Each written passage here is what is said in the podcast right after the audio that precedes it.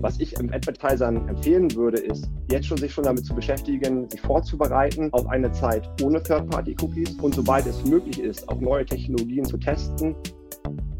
Und ein anderer ganz wichtiger Punkt ist auch das Thema First-Party-Datenstrategien zu intensivieren. Da müssen sich einfach Werbetreibende darauf einstellen, dass man einfach nicht mehr 100% der Conversions messen kann in der Zukunft. The Digital Bash Podcast, der Podcast zur größten Webkonferenz der Digitalbranche. Herzlich willkommen zum Digital Bash Podcast. Ich bin Niklas aus der Online-Marketing.de Redaktion und heute geht es um das Thema der Third-Party-Cookies bei Google mit Insights von Google selbst. Von der Cookie-less Zukunft oder gar der Cookie-Kalypse ist die Rede, wenn es um das Ende des Supports für Third-Party-Cookies bei Google Chrome geht. Zwar wurde die Frist bis zur Einführung dieser Änderung, die das gesamte Online-Marketing auf den Kopf stellen könnte, in diesem Jahr von Google nach hinten verschoben, da sich die Branche einig war, dass es noch Zeit braucht, um belastbare und ganzheitlich praktikable Alternativen zu erstellen. Doch die Branche war zu großen Teilen auch der Meinung, aufgeschoben ist nicht aufgehoben. Deshalb läuft die Suche nach Alternativen und Mechanismen, um einer Welt ohne Third-Party-Cookies als Marketinginstrument zu begegnen, aktuell auf Hochtouren. Deshalb freue ich mich besonders, dass wir heute einen Gast von Google selbst im Podcast haben, der im Detail über die Hürden und Potenziale dieser Entwicklung Auskunft geben kann. Sebastian Glanz ist Ad Privacy Lead Central Europe EMEA Go-to-Market bei Google und hat bereits in unserer Spezialausgabe des Digital Bash zum Thema über die Vorbereitung auf eine cookielose Zukunft gesprochen. Jetzt begrüße ich ihn zum Gespräch im Digital Bash Podcast. Bastian, schön, dass du bei uns im Podcast bist. Wir freuen uns, dass du deine Expertise heute mit uns teilen möchtest. Ja, vielen Dank für die Einladung. Ich freue mich, hier zu sein. Dann gehen wir direkt mal ins Thema. Google hat ja schon vor einiger Zeit angekündigt, dass der Support für Third-Party-Cookies beendet wird. Kannst du vielleicht einmal ausführen, was denn hinter dieser Entscheidung eigentlich steckt? Ja, sehr gerne. Also das grundlegende Problem ist ja auch mittlerweile, dass die User in vielerlei Hinsicht Vertrauen in das Internet verloren haben. Sie wollen nicht mehr, dass Datenschutz oder ihre Privatsphäre irgendwie so ein hintergelagerter Gedanke ist von der, von der ganzen Industrie, sondern sie wollen, dass Datenschutz ernst genommen wird. Und wenn man sich so anschaut, wie die ganze Industrie funktioniert, viele Technologien oder viele Use Cases basieren auf Technologien, die ja schon relativ ähm, alt sind. Und das ist ja im Nachgang nicht mehr so richtig nachhaltig. Das heißt, was wir versuchen hier ist, wir wollen das freie und offene Internet erhalten, weil wir denken, das zentrale Thema ist hier, dass die User Vertrauen in, ihre, in das Internet haben. Und weil wenn wir das nicht richtig hinbekommen, dann wird Werbung weniger wirksam werden, Publisher können nicht mehr richtig monetarisieren, Werbetreibende können ihre Zielgruppe nicht mehr richtig erreichen und äh, langfristig können auch User freien Content nicht mehr so konsumieren, wie es bislang halt ist. Das heißt, das versuchen wir äh, zu lösen. Und ein ganz ähm, entscheidender Bestandteil ist hier dafür eben, dass wir auch die äh, Privacy Sandbox Initiative ins Leben gerufen haben. Dass wir sagen, wir wollen Third-Party-Cookies, die viele Use Cases im digitalen Marketing unterstützen, aber gar nicht dafür äh, konzipiert wurden, ersetzen durch neue Technologien, die eben Privatsphäre und Datenschutz von vornherein mit berücksichtigen es aber auch ermöglichen, dass weiterhin wichtige Use Cases der Werbeindustrie ermöglicht werden und so einfach auch Publisher vernünftig monetarisieren können, am Ende auch User weiterhin freien Zugang zu Inhalten im Internet bekommen können. Ja, von Seiten Googles gab es ja noch eine Fristverschiebung zum Beendigen dieses Supports. Äh, gibt es denn aus deiner Sicht im Vorwege schon einen Zeitpunkt oder einen Zeitraum, ab dem Advertiser nun gar nicht mehr auf Third-Party-Cookie-Daten setzen sollten? Ja, das ist eine gute Frage. Zum einen zeigt ja auch ähm, die ähm, Verschiebung, dass wir auch das Feedback der Industrie ernst nehmen und mhm. erst den Support für Third-Party-Cookies abstellen wollen, wenn auch sichergestellt ist, dass ähm, neue Technologien einsatzbereit, äh, einsatzbereit, sind und auch die relevanten Use Cases äh, unterstützt werden. Wenn es darum geht, jetzt auf Third-Party-Cookies äh, zu verzichten, ist das äh, vielleicht nicht ganz so einfach zu beantworten, weil häufig ist es ja auch so, dass Werbetreibende mit Technologieanbietern zusammenarbeiten, die dann eben selber eben ihre Technologien anpassen müssen. Das heißt, häufig sind ja die Werbetreibenden nur Nutzer von Technologien, die zur Verfügung gestellt werden. Und da ist mal die Frage, wie nutzen diese Technologieanbieter selber Third-Party-Cookies? oder setzen sie mittlerweile auch schon, obwohl es noch Third-Party-Cookies gibt und unterstützt werden, äh, auch schon andere Lösungen. Was ich Advertisern empfehlen würde, ist, jetzt schon sich schon damit zu beschäftigen, sich vorzubereiten auf eine Zeit ohne Third-Party-Cookies und sobald es möglich ist, auch neue Technologien zu testen, diese halt eben auch schon mal zu testen, Erfahrungen zu sammeln, zu gucken, wie es funktioniert, um dann eben, wenn dann die, die Third-Party-Cookies von Chrome nicht mehr unterstützt werden, dann einfach auch möglichst ähm, einen guten Übergang in dieses neue Zeitalter zu haben. Ja, du hast schon beim Digital Bash zum Thema äh, Cookie-less Targeting erklärt, wir werden immer mehr Lücken in unserem Measurement haben. Kannst du einmal ausführen, an welchen Punkten Advertiser sich dann auf Beschneidungen konkret einstellen müssen und welche Maßnahmen sie schon heute ergreifen oder fördern können, um neue Measurement-Strategien dann zukunftsfähig zu gestalten? Ja, also wenn wir uns das mal anschauen, zum Beispiel, wie war das, wie, wie konnten wir Daten sammeln und Conversions messen vor, sagen wir, fünf Jahren? Da konnten wir, da gab es noch einen, da wurden noch Third-Party-Cookies von allen gängigen Browsern unterstützt. Es gab keine Beschränkungen ähm, auf äh, App-Seite und auch von regulatorischer Seite wurde noch nicht so stark darauf eingegriffen. Nun ist es ja so, dass es sowohl regulatorische Veränderungen gibt, das heißt, man muss immer, der User muss dem Sammeln von Daten zustimmen. Das führt dazu, dass viele das eben nicht mehr tun. Das heißt, das äh, verringert schon mal die Möglichkeit, 100 Prozent der Daten zu sammeln. Und darüber hinaus haben ja auch viele Technologieplattformen wie Apple, wie äh, Mozilla schon darauf reagiert und äh, unterdrücken ja auch zum Beispiel einige Identifier. Und äh, das führt auch dazu, dass einfach die Gesamtmenge an Conversions nicht mehr zu 100 Prozent verfügbar ist und auch nicht mehr sein wird. Das heißt, da müssen sich einfach Werbetreibende darauf einstellen, dass sie man einfach nicht mehr 100 Prozent der Conversions oder sonstigen Interaktionen, die man in der Vergangenheit gemessen hat, ähm, messen kann in der Zukunft. Und ähm, was man darauf jetzt machen kann, gibt es schon ein paar konkrete Möglichkeiten. Zum einen ist es mal wichtig, auch ähm, eine neue Tagging-Strategie zu entwickeln, alles basierend, möglichst viele First-Party-Daten zu sammeln, ähm, weil der First-Party-Cookie wird ja auch weiterhin noch unterstützt werden. Das heißt, alles, was in, in einem First-Party-Cookie äh, gemessen werden kann, sollte man tun. Da gibt es äh, Möglichkeiten wie den One Google Tag, Google Tag Manager, die man einsetzen kann, um einfach hier die Anzahl an messbaren Conversions wirklich zu optimieren. Das ist Punkt eins. Anderer wichtiger Punkt ist natürlich auch, dass man das Thema Consent vom User einholen ernst nimmt. Es ist ja nicht nur eine gesetzliche Vorgabe, sondern das auch optimiert, dass man wirklich da den ähm, bestmöglichen Consent-Banner anbietet, der transparent ist, der klar sagt, wofür man die Daten sammelt um darüber zu versuchen, eine möglichst hohe Zustimmungsrate zu äh, bekommen. Darüber hinaus sollte man sich auch schon mit neuen Technologien wie zum Beispiel Machine Learning oder Modeling-Technologien auseinandersetzen, weil das werden ganz entscheidende Technologien sein, um die Lücken, die wir eben äh, schon beschrieben haben, zu schließen. Denn diese Technologien ermöglichen es uns, zum einen andere Datenpunkte, viele andere Datenpunkte zu nehmen, um Conversion oder ein Verhalten vorherzusagen. Und ein anderer ganz wichtiger Punkt ist auch das Thema First-Party-Daten-Strategien zu intensivieren. Denn die First-Party-Daten werden weiterhin ja auch möglich sein zu sammeln. Alles, was mir gehört, wo ich auch die Zustimmung vom User habe, kann ich ja sammeln und kann ich dann auch verwenden. Und das wird dann in der Zukunft noch wichtiger sein, diese Daten eben auch effektiv dann zu aktivieren und zu nutzen. Du willst keine News aus der Digitalbranche verpassen? Dann abonniere jetzt den Digital Bash Podcast und bekomme immer freitags die relevantesten Neuigkeiten der vergangenen Tage direkt auf deine Ohren.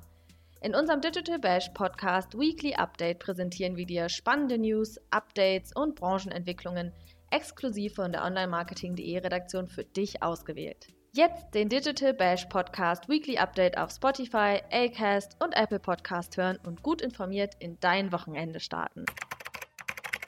Ja, das ist ein ganz wichtiges Thema. Also First-Party-Datenstrategien ist häufig die Antwort auf die Frage nach Alternativen. Äh, welche vorgelagerten Veränderungen müssen denn da in der Ausrichtung von Marketingstrategien überhaupt grundsätzlich stattfinden, um das umsetzen zu können? Ja, also ja, einmal ist es, glaube ich, schon ähm, wichtig, dass man sagt, man muss sich damit, glaube ich, von zwei Seiten halt damit äh, beschäftigen. Zum einen muss man sich konzeptionell damit äh, auseinandersetzen und zu überlegen, ah, was für Daten kann ich sammeln und wie kann ich diese später auch einsetzen. Und dann muss man dafür natürlich auch die technische Infrastruktur dafür äh, herstellen, bereitstellen, um diese Daten nutzen zu können. Ne? Und wir sehen ja auch schon die, durch diverse Studien, zum Beispiel von BCG, die hat auch ja gezeigt, dass ähm, Unternehmen, die jetzt schon sehr effektiv ihre First-Party-Daten äh, miteinander kombinieren und zielgerichtet einsetzen, viel mehr inkrementellen ähm, Umsatz mit einer einzelnen Werbeausspielung äh, erreichen können, als Unternehmen, die das halt eben nicht tun.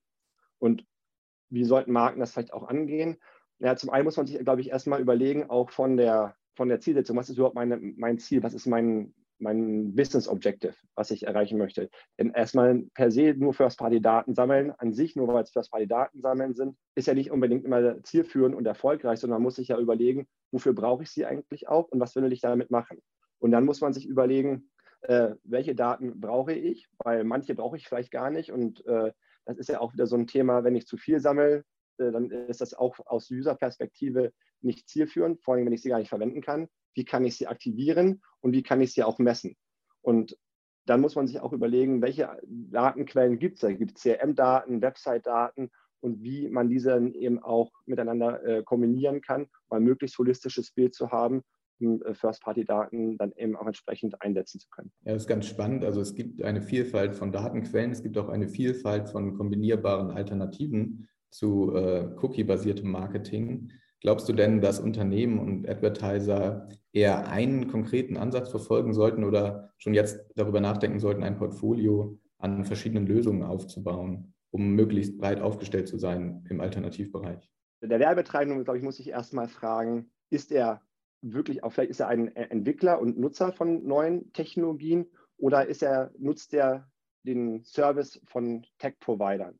Weil wenn ich selber Technologien entwickle, muss ich klar damit äh, eben auch diese neuen Technologien integrieren und gucken, wie ich kann ich es meinen eigenen Technologien halt eben einsetzen. Das beinhaltet natürlich dann auch deutlich mehr äh, technischen Aufwand. Wenn ich ein Nutzer nur bin oder ein, ein Kunde von Technologiedienstleistungen, dann liegt vielleicht gar nicht so viel Arbeit bei mir, weil dann muss am Ende mein, mein Dienstleister die Arbeit für mich äh, verrichten und gucken, wie er diese neuen Signale, diese neuen Technologien verwendet. Grundsätzlich glaube ich, dass wir uns aber darauf einstellen müssen, dass es, also es wird keine einzelne Technologie geben, die all die ganzen Use Cases ersetzen wird, die bislang Cookies bedienen, sondern es wird eine Vielzahl von Technologien geben, die die unterschiedlichen Use Cases bedienen werden. So haben wir ja zum Beispiel auch in der Privacy Sandbox für unterschiedliche Anwendungsfälle unterschiedliche APIs, die wir zur Verfügung stellen. Und da muss man ähm, gucken, wie gesagt, was ist mein einzelner Anwendungsfall und ähm, muss ich mich damit technologisch auseinandersetzen oder halt eben nicht. Ich gehe davon aus, dass viele Werbetreibende nicht Anbieter sind oder Entwickler von eigenen Technologien. Dann müssen sie sich eben auseinandersetzen mit ihrem Technologieanbieter, hinsetzen, versuchen zu verstehen, wie seid ihr aufgestellt, wie nutzt ihr Third-Party-Cookies, was macht ihr, wenn Third-Party-Cookies nicht mehr dabei sind. Und natürlich darüber hinaus auch in dem ganzen Dialog, der gerade in diversen Foren stattfindet, im W3C, in Industrieverbänden, um da einfach auch sicherzustellen, dass die Use Cases, die für einen selber wichtig sind, auch berücksichtigt werden, während diese ganzen Technologien gerade entwickelt werden. Ja, auseinandersetzen und auch technisch auseinandersetzen muss man sich auch, du hast es erwähnt, mit dem User Consent. Da gibt es bei Google den Consent Mode. Vielleicht kannst du einmal erklären, was das ist und wie dieser Consent Mode für Werbetreibende auch Vorteile bieten kann. Also genau, der Consent Mode ist erstmal kein Measurement-Tool per se, das hört man ja teilweise im Markt, das ist, sondern es ist ein kleiner Code-Schnipsel, den man auf seiner Webseite einbauen kann und der dann den Google-Tags sagt, wie sie sich zu verhalten haben, abhängig vom Consent, der gegeben wurde oder nicht. Das heißt, wenn der User Consent gibt, dann funktionieren die Google Tags wie gewohnt und es werden äh, Conversions gemessen. Sollte der User aber der Nutzung von persönlichen Daten nicht zustimmen, dann sagt das der Consent Mode in Google Text eben und dann wird entsprechend äh, nicht gemessen, beziehungsweise es wird ein kleiner Network Ping gesendet ohne Cookies, der es uns dann ermöglicht, dann eben noch zu erfahren, ob eine Conversion stattgefunden hat oder nicht. Und dadurch haben wir umfangreichere Daten, die uns dann helfen, die Conversion-Rate besser zu ermitteln und darauf hingehen, eben Schlüsse zu ziehen für unsere, unsere Model-Technologie, Modellierungstechnologien, dann eben bessere Vorhersagen zu treffen, um eben auch zum Beispiel das äh, Bidding-Strategien besser ähm, ja, ähm, zu beeinflussen oder bessere Informationen an die Bidding-Strategien zu geben. Im Report Privacy by Design Exceeding Customer Expectations von Google gibt es eine Say-Do-Diskrepanz. Das heißt, User sind besorgt um ihre personenbezogenen Daten, geben diese aber meist dennoch bereitwillig weiter, um passende Services zu erhalten. Braucht es deiner Meinung nach daher mehr Transparenz von Seiten der Unternehmen, wenn es um die Datengenerierung geht? Die Unternehmen müssen klar und transparent aufzeigen, wofür sie Daten nutzen und wie sie diese Daten eben sammeln. Und darüber hinaus müssen sie auch dem User die Möglichkeit geben, auch ihren Consent vielleicht zu widerrufen.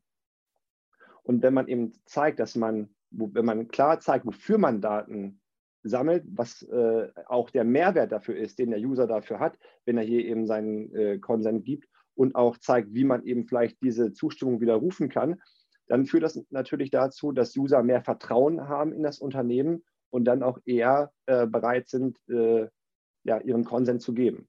Genau, vielleicht als Anschlussfrage an dieses Hey-Do-Diskrepanz. Ist das vielleicht auch ein Mutmacher für viele Marken, dass User tatsächlich bereit sind, auch weiterhin bereit sind, ihre Daten zu teilen, wenn das transparent gemacht wird und dann das passende Angebot in Aussicht gestellt wird? Ich glaube schon, dass man das als Mutmacher sehen kann. Also man darf jetzt halt nicht eben die Sorge haben, wenn man vielleicht den Consent-Banner äh, kreiert, dass die Leute nicht zustimmen, sondern in der Tat, wenn man das transparent zeigt, und wirklich die, den Mehrwert vor allen Dingen auch herausstellt, den man bietet, dann glaube ich schon, dass es ähm, das Unternehmen dem Ganzen positiv und mit Zuversicht gegenüberstehen können.